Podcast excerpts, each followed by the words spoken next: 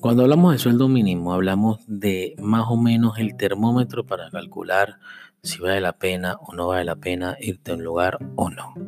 El sueldo mínimo, obviamente, en España estamos hablando de 900 euros. ¿Qué pasa con la mayoría de los sueldos? La mayoría de la gente gana un poco más porque existe este, una cosa llamada pagas extras. ¿Qué son las pagas extras? Por lo general suelen ser entre uno y dos meses más adicionales. El año tiene 12 meses y ahí te pagan 14 pagas, no, no 12 sino 14. Entonces las otras dos pagas, en vez de darte las juntas, muchas empresas que hacen las fraccionan. Te dan las pagas extras fraccionadas.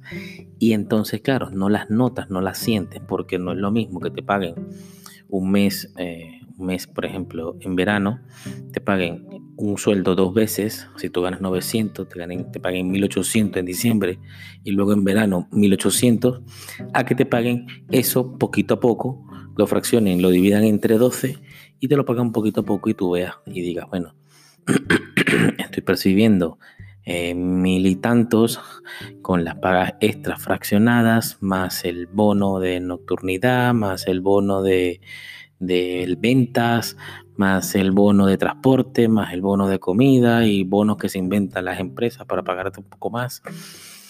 Y claro, a la hora de finiquitarte, te finiquitan casi siempre por el sueldo mínimo, porque una cosa es el sueldo y una cosa son los bonos o los extras o alguna cosa que se inventa la empresa para que se haga atractivo trabajar con ellos. Pero por lo general, el sueldo mínimo es la base con la que se rigen para finiquitarte, para arreglarte a la hora que te vayas a marchar y tu sueldo en sí.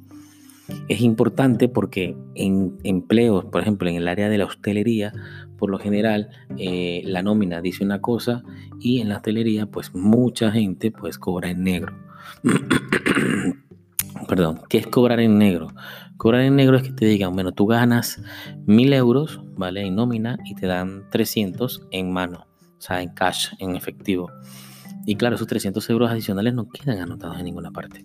Entonces, claro, eh, digamos que se llama negro o, en B o bajo la mesa o bajo la cuerda o como le quieras llamar, porque no aparece en ninguna parte.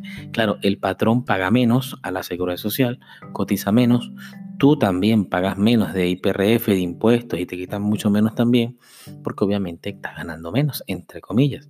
Entonces esas prácticas las suelen hacer en, áreas como la hostelería, eh, en ventas también, que te suelen dar algunas comisiones en efectivo, que no queda en ninguna parte. Pero en realidad un sueldo mínimo en realidad alcanza bastante. Si te sabes administrar, si eres una persona que, bueno, que, entiende que estás llegando, que entiende que eh, eh, es un proceso que emigrar, llegar a un sitio, empezar de cero no es fácil y lo entiendes y sabes manejarte bien con el crédito, pues esos 900, 1000, 1200, 1300 te pueden servir bastante. Pero si eres de esas personas que se vuelve loca cuando le dan tarjetas de crédito o ve 4 euros juntos y se lo quiere gastar todo, pues obviamente no te va a servir de nada. Aquí tenemos que aprender a administrarnos, administrar el dinero, administrar el tiempo, administrar la luz, administrar los recursos, administrarlo todo. Aquí el secreto es la administración, porque por mucho que ganes, si tú malgastas dinero, pues tampoco te va a servir de nada.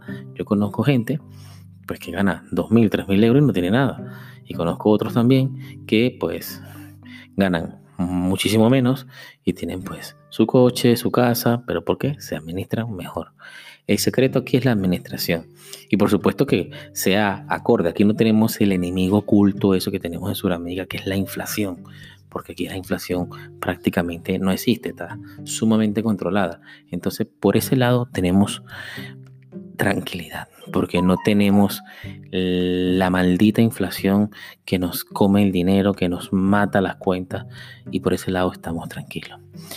Y por eso digo que el sueldo mínimo aquí, pues, entre comillas, pues obviamente sería mejor que fuera un poco más, pero si me vas a subir todo, pues estamos en las mismas. Así que lo ideal es que lo demás baje, los alquileres bajen, porque en realidad se te va la mayor cantidad de dinero en el alquiler.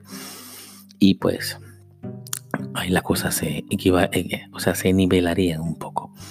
Espero que te haya gustado el podcast. Recuerda que aquí también te puedes suscribir en los podcasts para que te avise, para que te llegue la alarma. Y nada, recuerda, yo soy Gregory y esto se llama una alternativa. Gracias por escuchar mis podcasts.